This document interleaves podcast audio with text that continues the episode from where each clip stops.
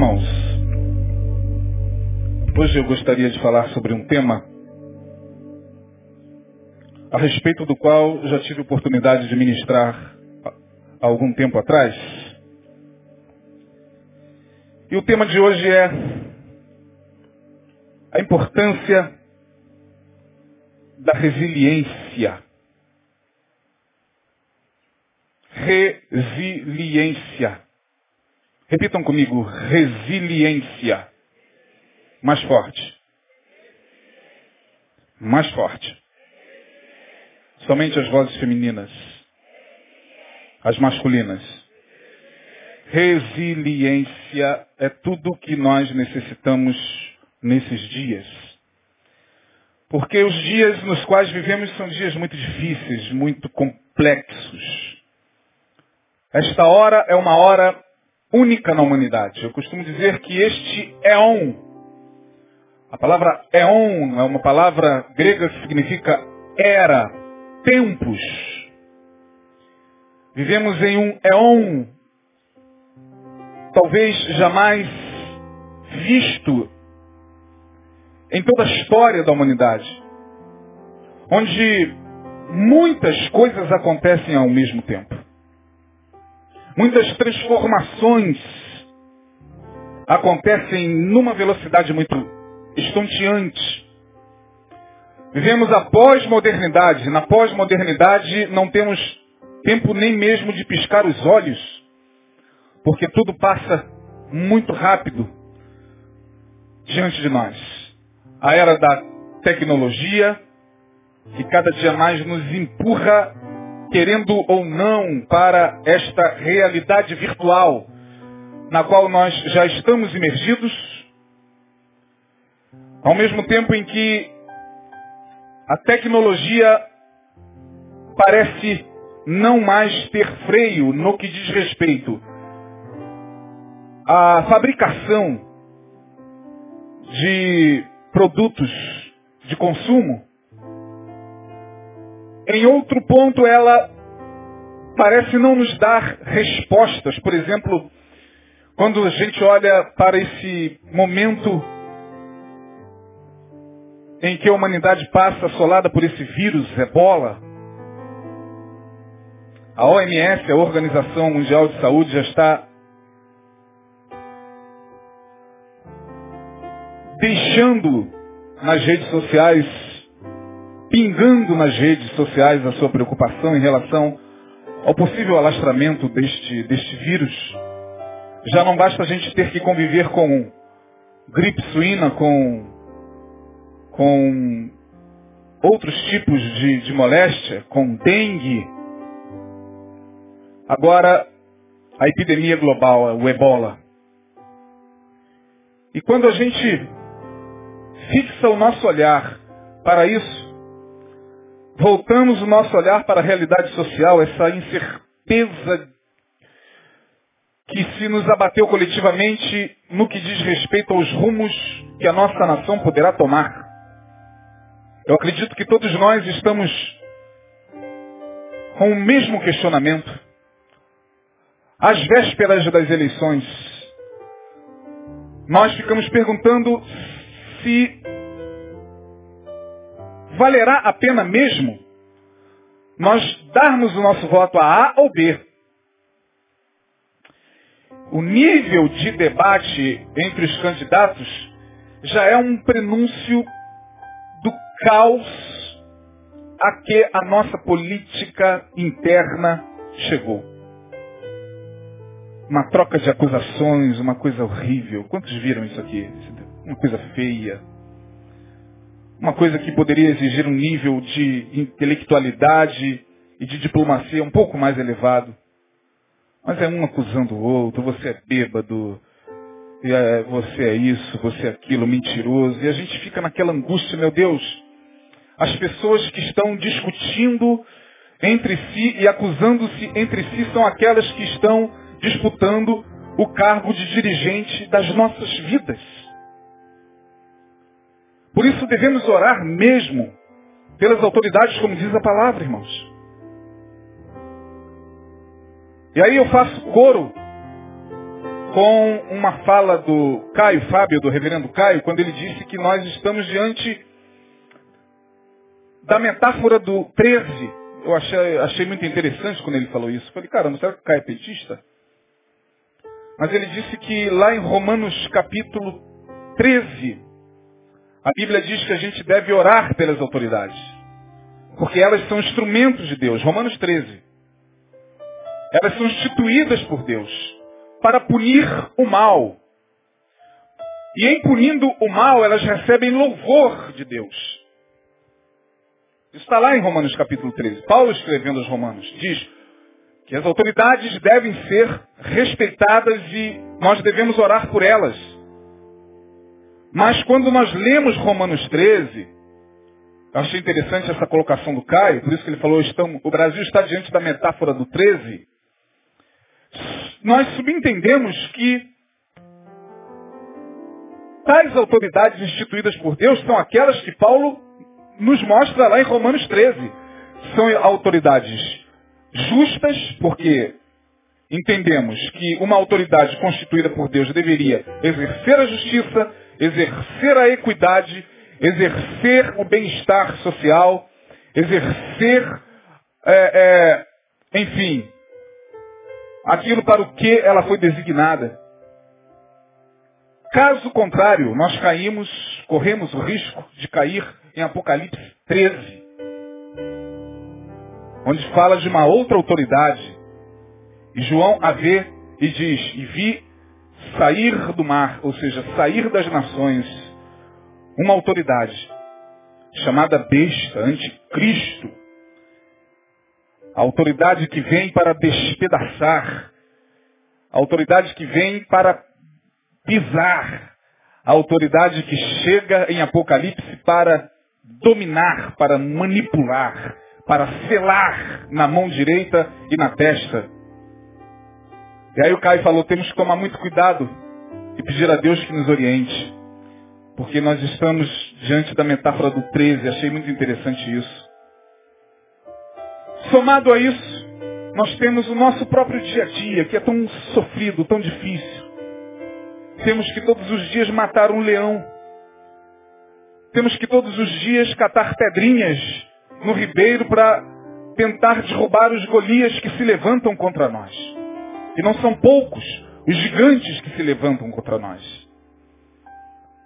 Temos que labutar na vida social, temos que labutar na vida familiar, temos que labutar na vida profissional, temos que labutar na vida sentimental. E é uma luta constante. Jesus falou isso. No mundo tereis o quê? Aflições. Jesus não enganou ninguém. Portanto,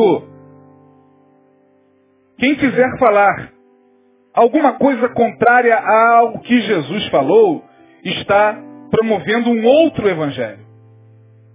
Que não é o evangelho de Jesus, porque Jesus nunca enganou ninguém, nunca disse que seria fácil, nunca disse que nós estaríamos isentos das dores do mundo. Muito pelo contrário.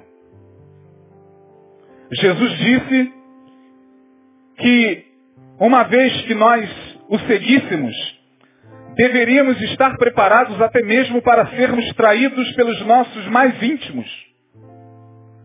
Ele fala em Mateus 24, um irmão entregará à morte outro irmão, cuidando fazer um serviço a Deus. Ou seja, Jesus está dizendo o seguinte, ó, entre vocês mesmos haverá traições e traições tais que nem mesmo vocês vão entender. Como pode alguém que se diz irmão na fé trair desta maneira?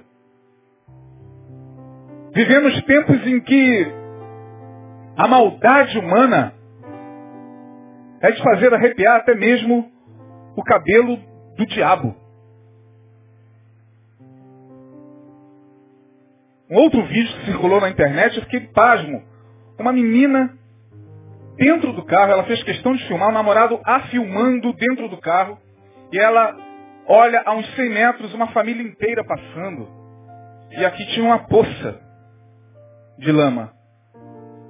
E ela olha para a cama e, e, e baba e, e ri, já assinalando que ia acelerar, passar pela poça e molhar toda aquela família, inclusive com criancinhas pequenas. E ela faz isso no vídeo. Ela acelera, rindo, e molha todo mundo, aquela senhora, aquele senhor, as crianças. Eu falei, não, ultrapassamos, como diz o profeta Jeremias, ultrapassamos os feitos dos malignos. Estamos ficando pior do que o demônio. Acho que até o diabo está horrorizado. Ele deve chegar diante de Deus e falar, olha, sinceramente, Senhor, eu sei que eu sou um ser caído, eu sei que não há bem algum em mim. Mas a, a tua criatura chegou a um nível tal que eu não sei se eu me aposento, não sei se eu entrego a carteira de. Porque, irmãos, é, é calamitoso. E parece que por mais que nós queiramos nos estimular a esperança, quando a gente olha para o futuro que se nos avizinha, há uma aflição que toma conta do nosso coração. E olha que aqui nesse lugar, talvez em, como, nenhum, como em nenhum outro lugar, se tem ministrado tanto esperança, se tem ministrado tanto bom ânimo, se tem ministrado tanto ao coração o não olhar para as circunstâncias, porque se nós olharmos para as circunstâncias, a gente não consegue caminhar mais. Enfermidades, dilaceração da família, temos que lidar com as guerras nossas de cada dia, como eu disse, e só Deus sabe as guerras que cada um de nós enfrenta. Só Deus sabe da guerra que você enfrenta com seu filho, com seu marido, com a sua esposa, com a sua sogra, com seu tio, com aquele vizinho, com aquele parente seu que mora no mesmo terreno. Só Deus sabe da batalha de cada um. Os dias são maus. Os tempos são cada vez mais difíceis. Viver está ficando cada vez mais insuportável, mas ainda há vida. E a vida é aquela que Jesus disse. Zoe. A palavra vida, existem duas palavras na Bíblia para designar vida. Uma é bios, na língua grega, da onde vem a palavra biologia. A vida orgânica, inclusive, da ameba. Bio. Uma ameba, um vírus, o vírus do ebola, provavelmente tenha bio. Deve ser um vírus morto.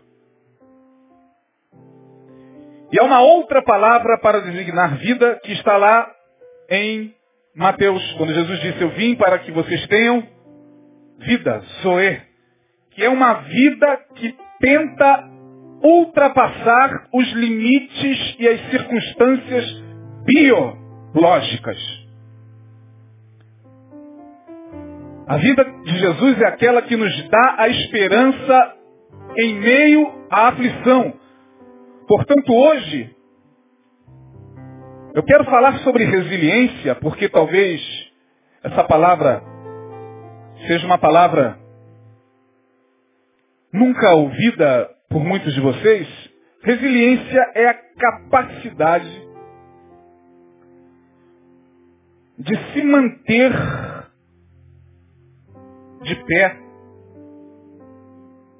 mesmo sendo esmagado pela vida. Portanto, resiliência é mais do que resistência. Muito mais. Hoje nós não precisamos de resistência, precisamos de resiliência. Porque quando somos tomados pela aflição, quando a aflição bate a nossa porta, e se nos torna uma companheira, sem a resiliência, é impossível manter-se de pé. Quando eu falo isso, eu reporto-me ao livro de Lamentações, porque vocês sabem que Jeremias talvez tenha sido um dos profetas mais sofridos do Antigo Testamento. Todos os profetas sofreram muito, mas Jeremias sofreu muito mais. Porque Jeremias teve que profetizar em um tempo difícil. Teve que levar a mensagem de Deus em um tempo extremamente complexo. E ele amava tanto o seu povo, ele amava tanto a sua nação, que para ele era muito dificultoso falar em nome de Deus. Jeremias não queria mais falar em nome de Deus. As palavras de Deus para ele lhe eram extremamente angustiantes, amargas demais. Ele não profetizava com prazer. Jeremias, quando tinha que entregar uma mensagem, ele entregava chorando muito, soluçando em prantos. Como que sou um profeta, Deus me designou a esta missão duríssima, mas eu de mim mesmo, se pudesse escolher, não seria isso. Há um texto em Jeremias, não me recordo em que altura está no livro do profeta Jeremias, onde ele sozinho, com seus pensamentos, ele expressa o seguinte, às vezes penso em parar de falar em teu nome. Mas quando eu me calo, as tuas palavras se acendem dentro de mim como um fogo. E eu as sinto em meus ossos. Portanto, Jeremias teve que falar, e não só falar, teve que ver. Ele vê a aflição, e a aflição parece em algum momento lhe acometer a alma. Quero ler com vocês o capítulo 3 do livro de Lamentações.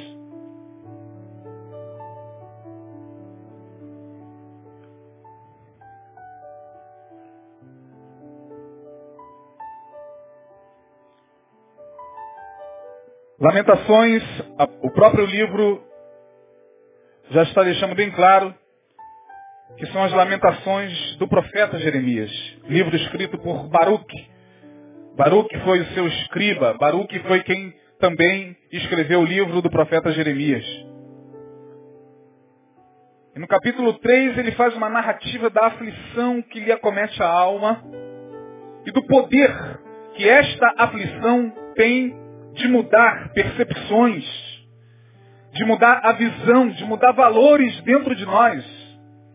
Só quem passa e quem já passou e quem está passando pela aflição é capaz de entender o que Jeremias vai falar aqui. Isto aqui não é murmuração. Lamentações nada tem a ver com murmuração. Murmuração é uma outra coisa. Murmurar contra Deus significa rebelar-se contra Ele pelo fato de estar passando por alguma provação. Murmuração é uma coisa completamente diferente de lamentação. Deus permitiu Jeremias lamentar sobre a sua aflição. E diz o seguinte, eu sou o homem que viu a aflição pela vara do seu furor. Ele me levou e me fez andar em trevas e não na luz. Deveras se tornou contra mim, virou contra mim de contínuo a sua mão todo dia. Fez envelhecer a minha carne, a minha pele, e quebrantou os meus ossos. Edificou contra mim e me cercou de fel e trabalho. Assentou-me em lugares tenebrosos, como os que estavam mortos há muito tempo. Circunvalou-me, eu não posso mais sair. Agravou os meus grilhões. Ainda quando clamo e grito, ele exclui a minha oração. Circunvalou os meus caminhos com pedras lavradas, fez tortuosas as minhas veredas. Fez-me como urso de emboscada, um leão em esconderijos. Desviou os meus caminhos e fez-me em pedaços. Deixou-me assolado. Armou o seu arco e me pôs como alvo a sua flecha. Fez entrar nos meus rins as flechas da sua aljava. Fui feito um objeto de escárnio para todo o meu povo e a sua canção todo dia. Fartou-me de amarguras, saciou-me de absinto. Quebrou com pedrinhas de areia os meus dentes, cobriu-me de cinza. E afastastes da paz a minha alma. Eu não sei mais o que é o bem. Então eu disse, já pereceu a minha força, como também a minha esperança no Senhor. Quem está falando isso aqui é o profeta Jeremias.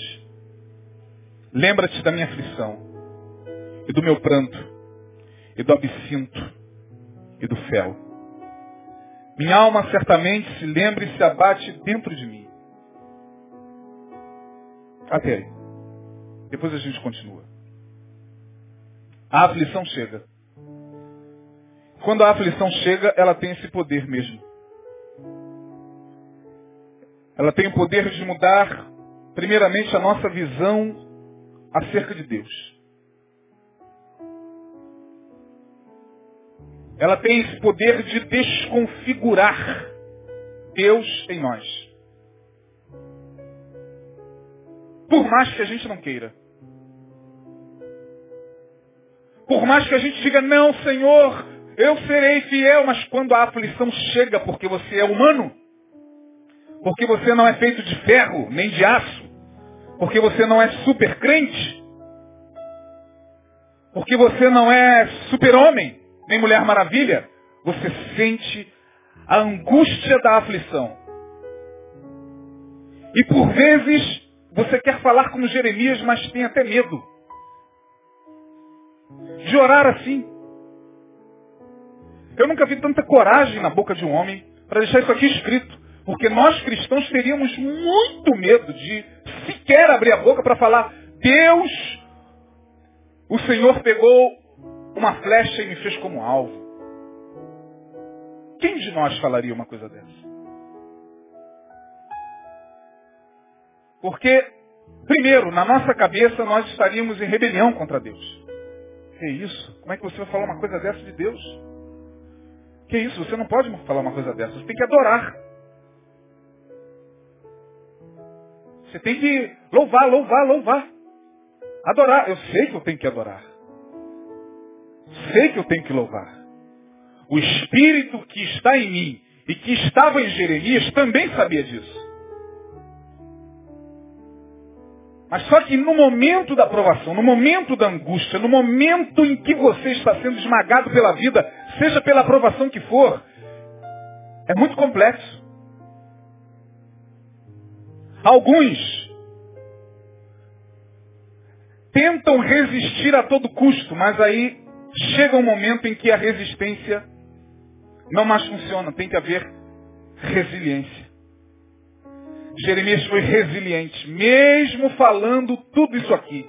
E é interessante que quando a gente lê esse texto, a impressão, e ouvindo as minhas palavras, a impressão de alguns de vocês pode ser a seguinte, o pastor está incentivando a gente a fazer o mesmo na hora da angústia, perguntar a Deus, a questionar a Deus. Não.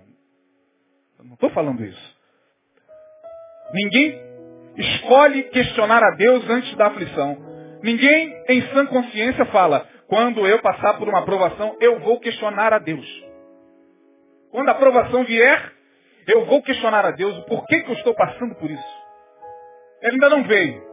Por enquanto eu estou numa vibe maravilhosa. Mas quando a aflição chegar, eu vou questionar a Deus, vou perguntar, não, ninguém planeja questionar a Deus. O problema é que muitas vezes, muitas vezes, a aflição vem. A angústia chega. O dia mal se faz presente. A enfermidade chega, bate a porta. Vem o abandono, vem a rejeição. vem a exclusão. E ninguém planeja isso. Ninguém planeja se casar e se separar. Mas a separação vem, chega, chega. Fazer o quê? Os que estão aqui separados e que passaram por um divórcio, planejaram isso? Olha, meu amor, vamos fazer os planos aqui do nosso casamento? Vamos. Olha, quando é que a gente se divorcia mesmo, hein? A gente vai se divorciar daqui a cinco anos? Mais ou menos, né, querida? É. Ah, meu amor, dá um beijinho aqui, tá? Tá? Então daqui a cinco anos a gente se divorcia. Pelo amor de Deus, irmãos. Ninguém casa para se separar, para se divorciar. O que eu vejo muitas vezes no meio evangélico é muita impiedade com aqueles que passam por uma separação, por um divórcio. O que eu vejo é muita falta de misericórdia, muita falta de amor mesmo. O que eu vejo são aqueles que nunca, ou achando que estão de pé, esquecendo-se da palavra de Paulo, quem está de pé, hã? olhe para que não caia, por achar que nunca vai passar por aquilo, trata muitas vezes mal o irmão ou a irmã, ou com moralismo, porque nós somos os seres mais morais desse planeta. O evangélico é o ser mais moral que existe, a nossa moral é apenas uma defesa para nos esconder das nossas angústias. Por isso que nós somos moralistas. Por isso que nós temos que tratar o outro que peca, o outro que cai, o outro que por algum por alguma infelicidade, ele não planejou, ele não é, quis isso, a gente trata com impiedade. As, igre as igrejas excluem. Nós já olhamos de forma diferente. Como se estivéssemos livres disso.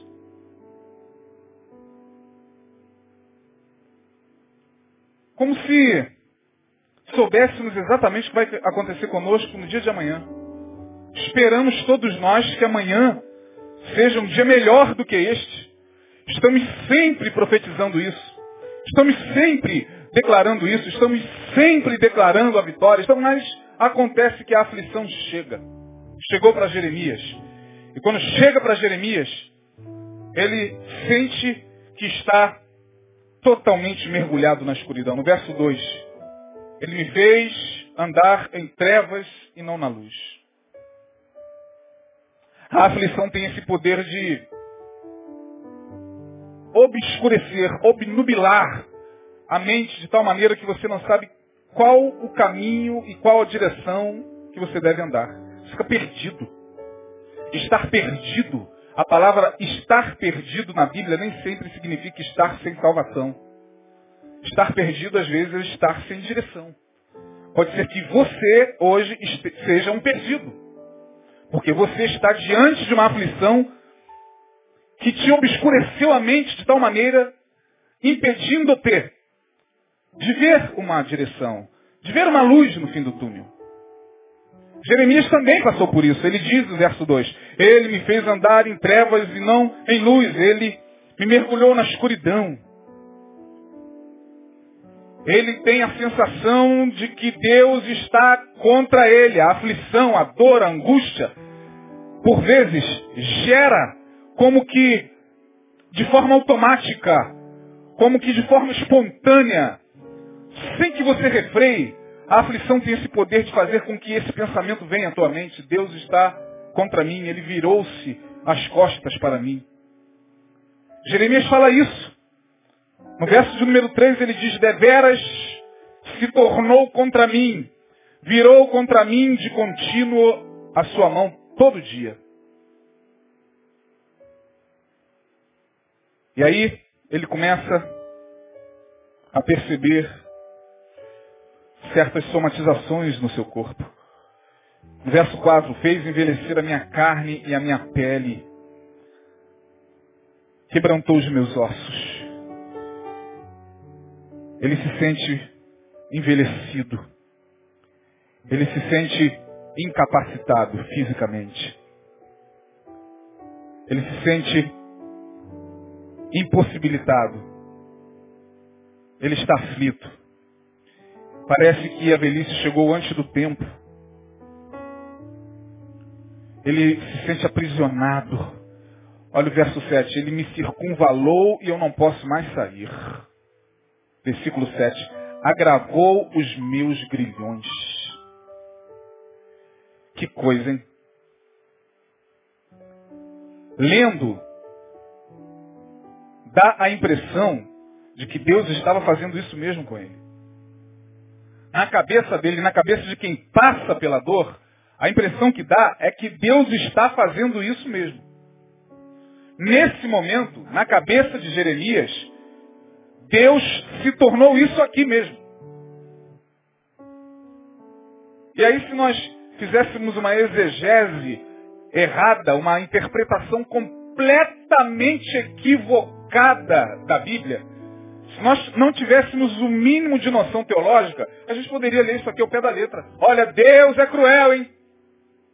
Olha o que Deus está fazendo com Jeremias. Deus mergulhou Jeremias na escuridão. Deus é, é, é, quebrantou Jeremias e, e o adoeceu. Deus prendeu Jeremias. Deus, porque quando você lê, interpretando diretamente, dá a impressão de que é Deus que está fazendo. Olha, está escrito. Se está escrito que Deus está fazendo isso com ele, o profeta não mente. O profeta é profeta. Então Deus está fazendo isso mesmo com ele. Não é que Deus está fazendo isso com ele. E não é que Deus está fazendo isso com você. Pode até ser uma permissão de Deus, mas não que Deus esteja fazendo isso. Deus não é o diabo. Mas na hora e no momento da aflição é muito difícil.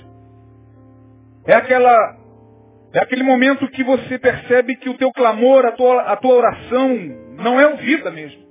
Olha o verso 8. Ainda quando clamo e grito, ele exclui a minha oração. É aquela sensação de que Deus está sentado e recebendo todas as orações.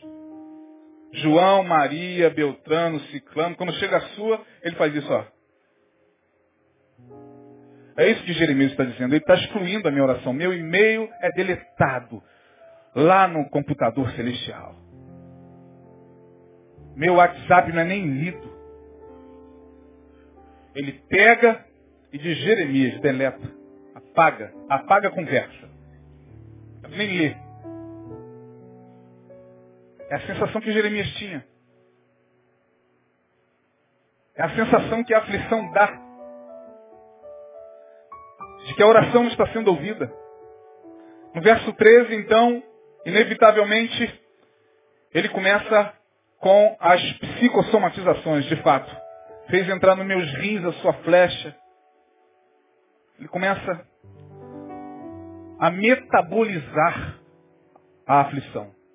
E o rim, tanto o rim quanto o fígado, são elementos de metabolização da emoção. Se você não sabe, as emoções elas são metabolizadas no rim e no fígado. É no fígado que nós, por exemplo, acumulamos a raiva. É no rim que, que essa emoção da angústia, da, da rejeição se, se, se somatiza. São elementos que são metabolizadores da emoção. Fígado, rim, estômago. E Jeremias também passa por essa somatização. Está difícil para ele. Ele perde a doçura de viver. Versos 15. Fartou-me de amarguras, saciou-me de absinto. No verso 19, ele vai dizer, é, verso 18. Já pereceu a minha força, como também a minha esperança no Senhor. Que blasfêmia. Como Jeremias pode falar uma coisa dessa? Como um profeta pode falar uma coisa dessa? Já pereceu a minha esperança, já pereceu a minha força, como também a minha esperança no Senhor. Agora traga isso para os dias de hoje. Já pensou? Você chega aqui na mesma condição de Jeremias? Aí você senta ao lado de um irmão e ele olha para você e ele pergunta para você, o que está acontecendo, irmão? Aí você relata tudo isso aqui. Já pensou se Jeremias entrasse hoje na igreja? O que está acontecendo, Jeremias? O que está acontecendo? Deus se virou contra mim. Deus me mergulhou nas trevas. Eu fico imaginando a gente ouvindo isso hoje de uma pessoa. Crente. Que isso, irmão? O que você está falando? loucura é essa, irmão? É, irmão. Já estou desesperançado da vida. Que isso, irmão? Vamos orar, pelo amor de Deus. Não, isso é o demônio. Isso é o diabo. Você está orando pouco. Você está buscando pouco. É, irmão.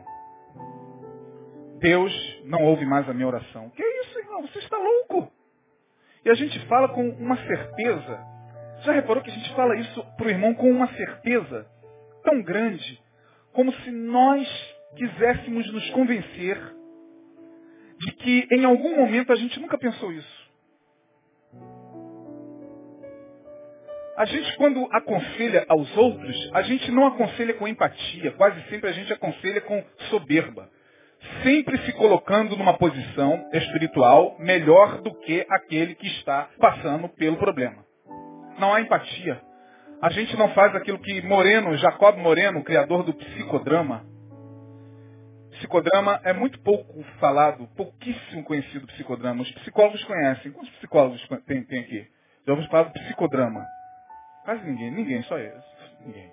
O psicodrama foi criado por um homem chamado Jacob Moreno, um psiquiatra.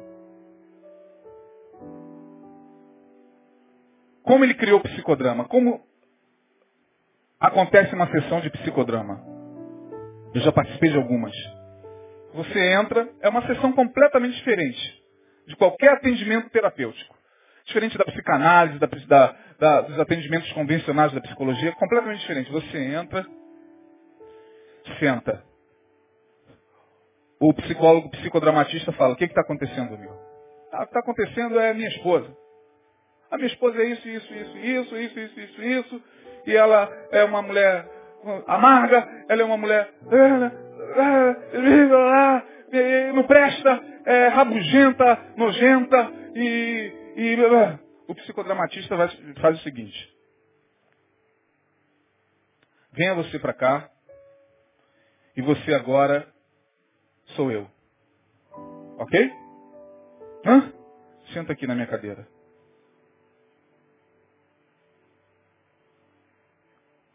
Qual o seu nome? Ah, meu nome é Jorge. João. Tá bom. Eu sou o João agora. Dá licença? Isso, o psicodramatista faz isso. Dá licença? Aí o, o, o paciente fica lá sentado. Pois não. Ele tem que falar, pois não, pode entrar. O que, que te traz aqui? Diz o paciente que agora está no lugar do psicodramatista. Ele diz, o que me traz aqui é a minha esposa. Minha esposa é uma rabugenta. Minha esposa é uma fada. Minha esposa é uma sem vergonha. Minha esposa é isso, isso, isso. Depois ele muda o cara de novo, vai para o lugar dele. Como é que você ouviu isso? Da sua própria esposa.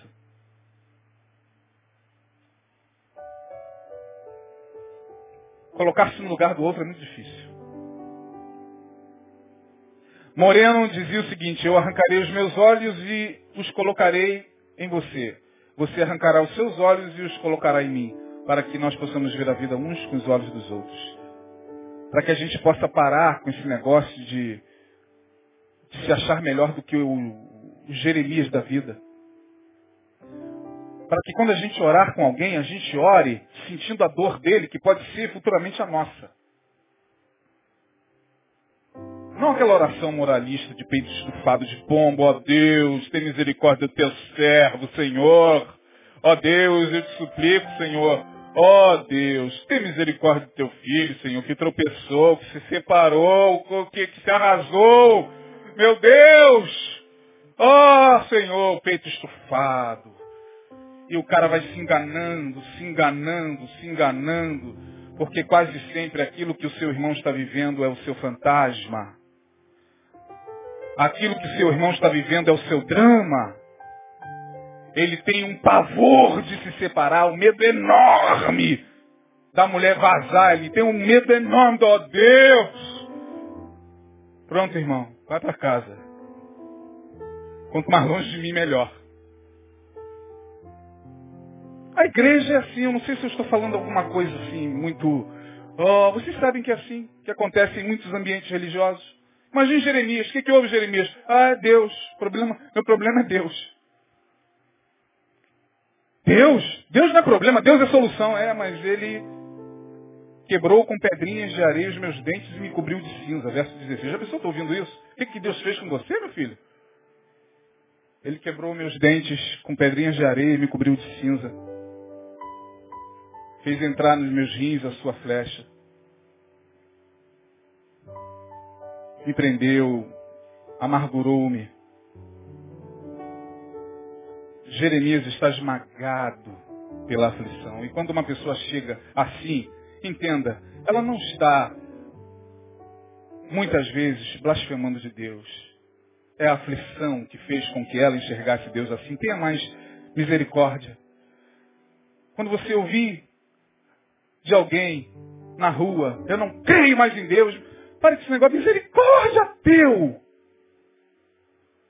Não, nem sempre. O ateu se dá a conhecer pelo seu intelectismo, quer vencer você com seus argumentos. Não. Às vezes a gente se esbarra lá na rua com pessoas que não conseguem mais crer. Como esse cara. Nesse momento da aflição, você não sabe o que ele está passando. Você não sabe pelo que ele passou para entender naquele momento de angústia Deus daquela maneira. Então, procure ser mais misericordioso. Você não é melhor do que ele. Nós não somos melhores do que, nesse, do, do que aqueles que nesse exato momento estão num bar, bebendo, por ter passado por um problema, por uma adversidade. E a gente se julga muito mais forte do que eles, coitado, é fraco. É fraco.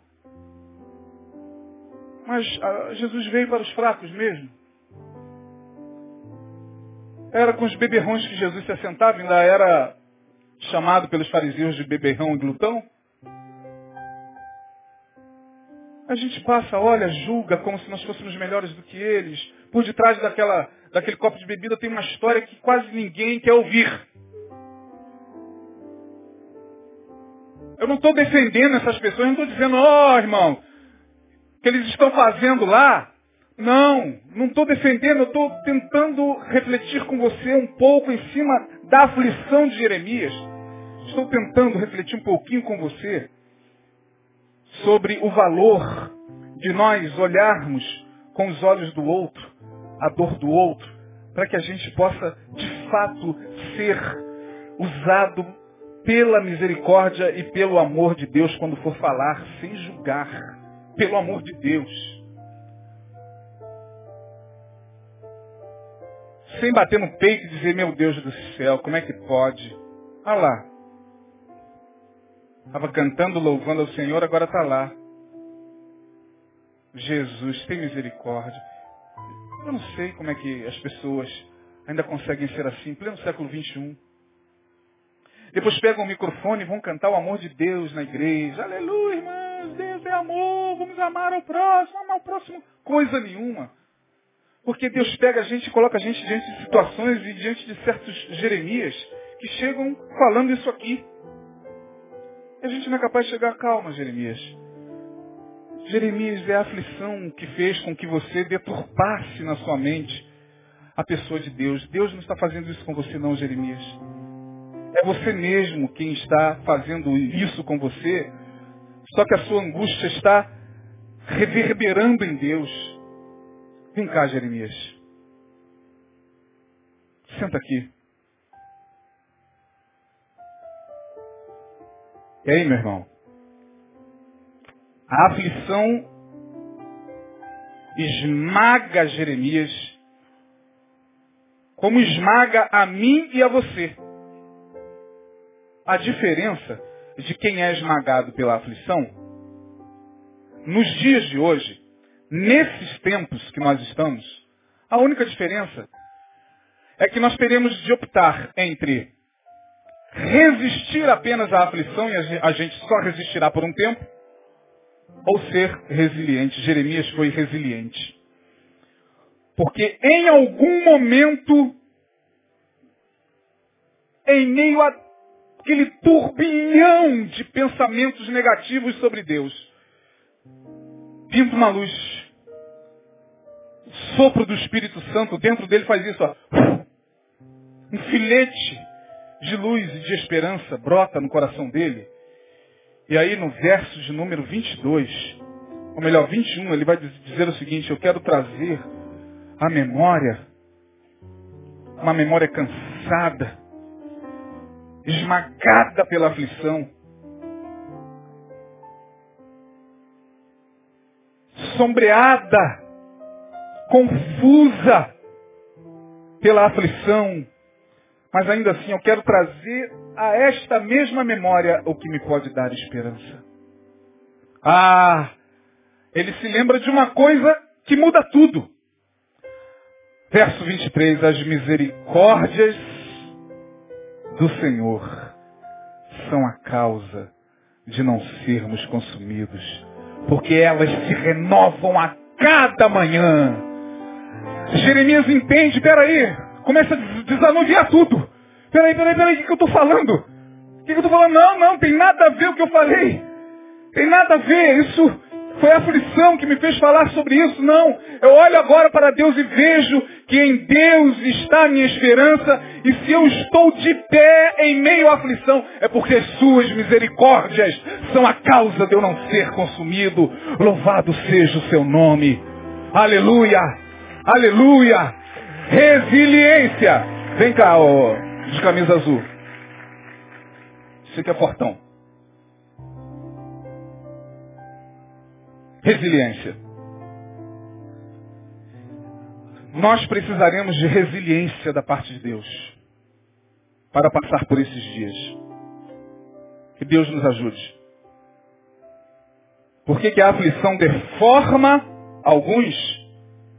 E por que, que esta mesma aflição, mesmo fazendo com que alguns em, em algum momento da sua vida pense equivocadamente sobre Deus, mas ainda assim permaneça de pé, é por causa disso aqui, ó. A massa. Isso. Pronto. A vida vai fazer isso com a gente o tempo todo. A lata tem uma certa resistência, não tem? A lata resistiu à força. Né? Porque toda ação para toda ação, ao quê? A lata, fisicamente falando, ela resistiu, mas ela se deformou. A aflição faz isso com algumas pessoas, deforma. De tal maneira que a pessoa, diferentemente de Jeremias, aí sim, sai da lamentação e vai para a murmuração. Sai do questionamento e vai para a rebelião. Sai da presença de Deus e vai andar segundo seus próprios caminhos. A aflição faz com que alguns se deformem de tal maneira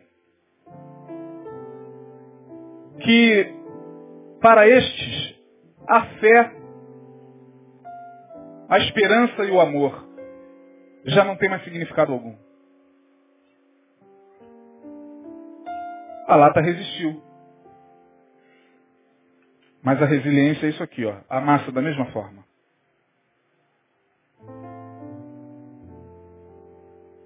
A massa de novo. A vida vai fazer isso com você da mesma forma mas como Jeremias.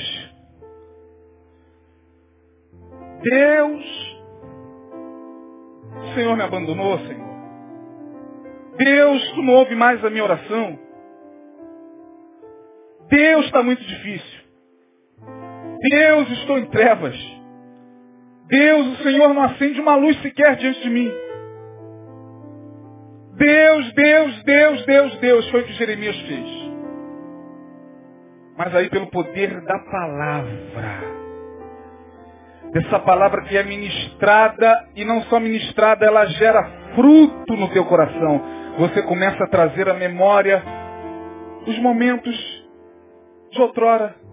Não, peraí, eu estou esmagado, mas quero trazer à memória o que me pode dar esperança. E você começa a trazer à memória os dias bons que você viveu na presença dele. Você começa a trazer à memória os momentos alegres e que você gozou na presença dele. Você começa a trazer à memória as misericórdias dele, a bondade dele, o amor dele, a graça dele. E aí você sai da aflição sem ser deformado. O nome disso aqui, valeu campeão, obrigado, é resiliência. A lata resistiu. A esponja foi resiliente. O mesmo poder esmagador na lata, o mesmo poder esmagador na esponja. Mas porque a esponja trouxe a memória, o que lhe pode dar esperança e creu nas misericórdias do Senhor, que se renovam a cada manhã, ela não foi deformada, está aqui a esponja. Foi tão amassada. Mais amassada até do que a lata. A lata foi amassada uma vez só. A esponja aí. E a vida é assim. No mundo tereis aflições. Tens bom ânimo, não se deformem, sejam resilientes. Não sejam apenas resistentes, não. Resistentes, mas muito mais do que isso, resilientes. E a resiliência só é possível para aquele que está em Cristo Jesus. Que traz à memória o que lhe pode dar esperança. Que entende que as misericórdias do Senhor são aquelas que permanecerão, passarão, passarão céus e terra mas as minhas palavras não vão de passar, as misericórdias do Senhor me farão voltar a ser quem eu era, mesmo com as marcas das dores da vida, mas agora com a mente mais pacificada, entendendo e olhando para o autor e consumador da minha fé, e vendo nele a minha única esperança. É isso que é resiliência. Portanto, seja uma esponja nessa noite eu não sei pelo que você está passando, querido, mas não seja como a lata, não fique deformado, como muitos já estão. Porque esse é um tempo de deformações. Você já cansou de ouvir o pastor Neil falar sobre isso, e tantos outros pastores. Mas é um tempo que Deus busca resilientes. Espero que esse resiliente seja você e eu. Amém? Você recebe essa palavra? Deus abençoe você. Fique de pé. Eu queria orar com você. Talvez você esteja passando pela aflição. Talvez você esteja com esses mesmos questionamentos na cabeça. Mas Deus está querendo mostrar a você que a aflição faz isso mesmo. Ele não está chateado com você, não. Ele não ficou com Jeremias. Só se Deus chegasse para Jeremias, como é que é, rapaz? O que, que você está falando de mim, rapaz? Que negócio é esse, Jeremias? Oh, não me conhece mais? Que é isso? Você é um profeta falando em meu nome o tempo todo e agora dizendo que eu fiz isso, fiz isso com você? Não, Deus olha para ele, deixa. Deixa esse período passar.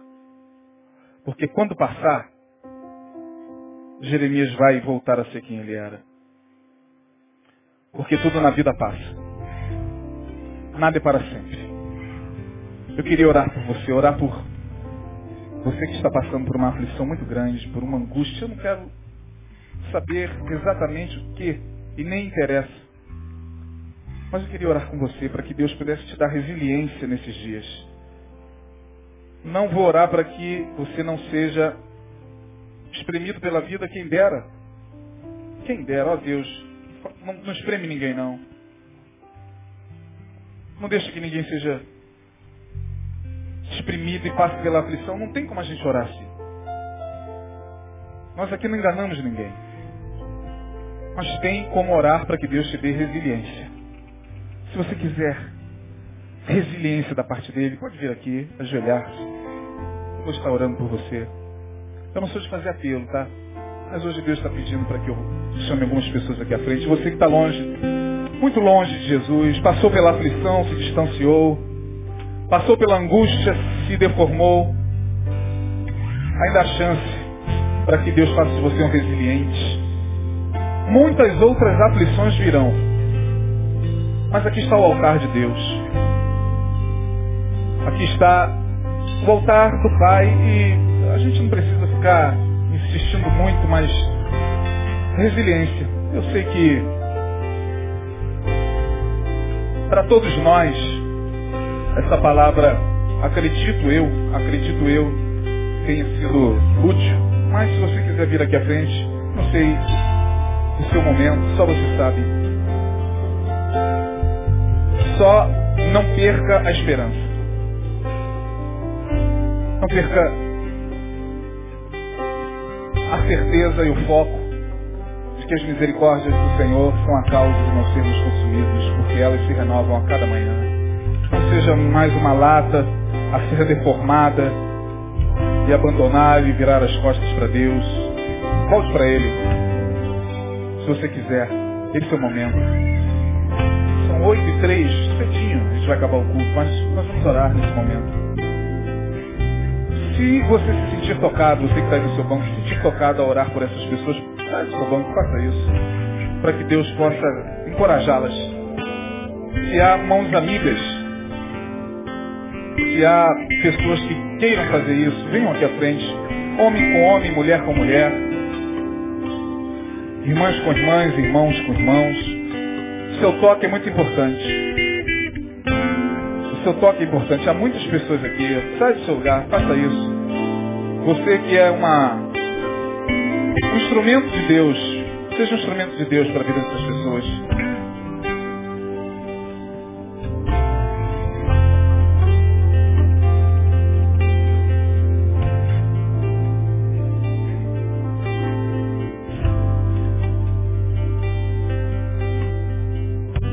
você orasse a pessoas aqui que estão sem cobertura. Tem irmãs aqui, ó. Por favor, irmã, você que queira ministrar ao coração dessas pessoas, faça isso. É muito importante. É muito importante. Para elas, é muito importante esse toque seu. Eu me lembro de uma canção que eu cantava há muito tempo. Mas há muito tempo mesmo, que dizia assim, há momentos que na vida pensamos em olhar atrás. É preciso pedir ajuda para poder continuar. E clamamos o nome de Jesus. E clamamos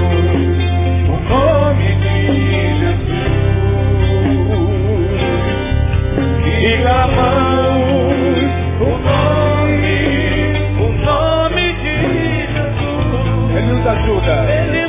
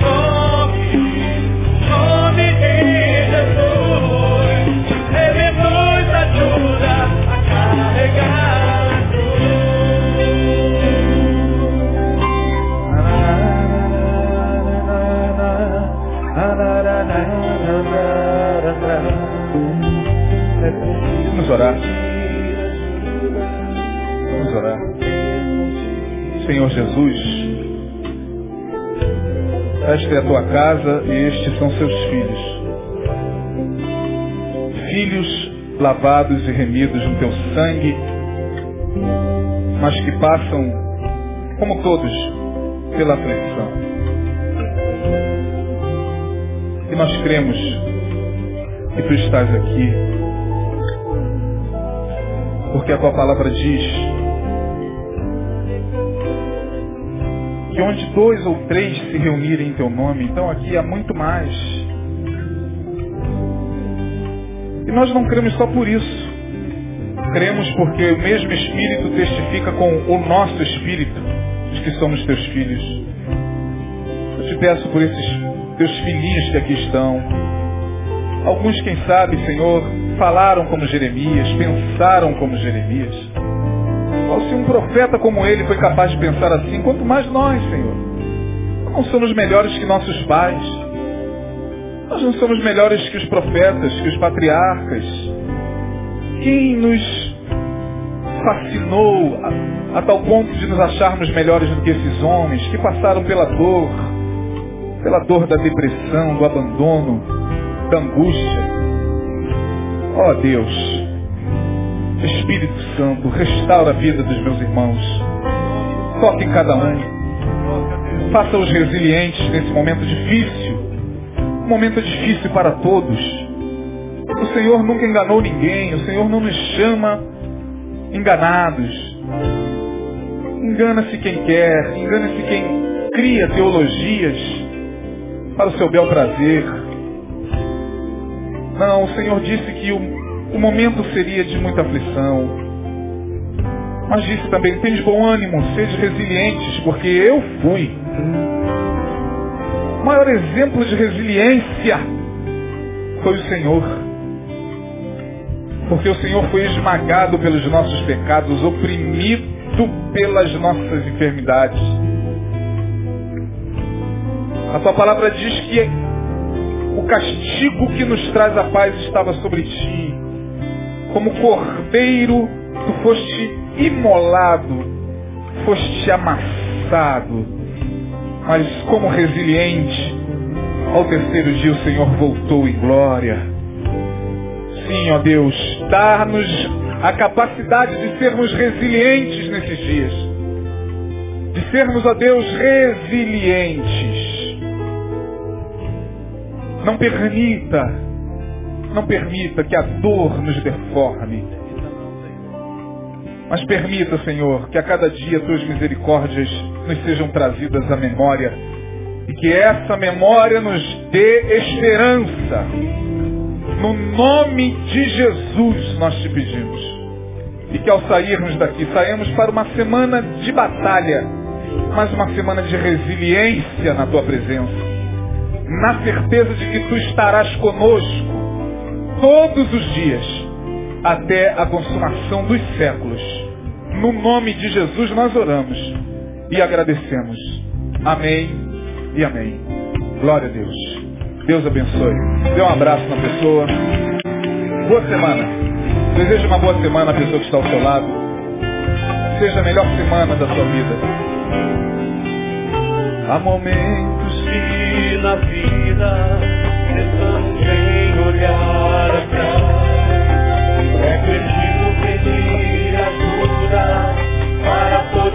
Continuar.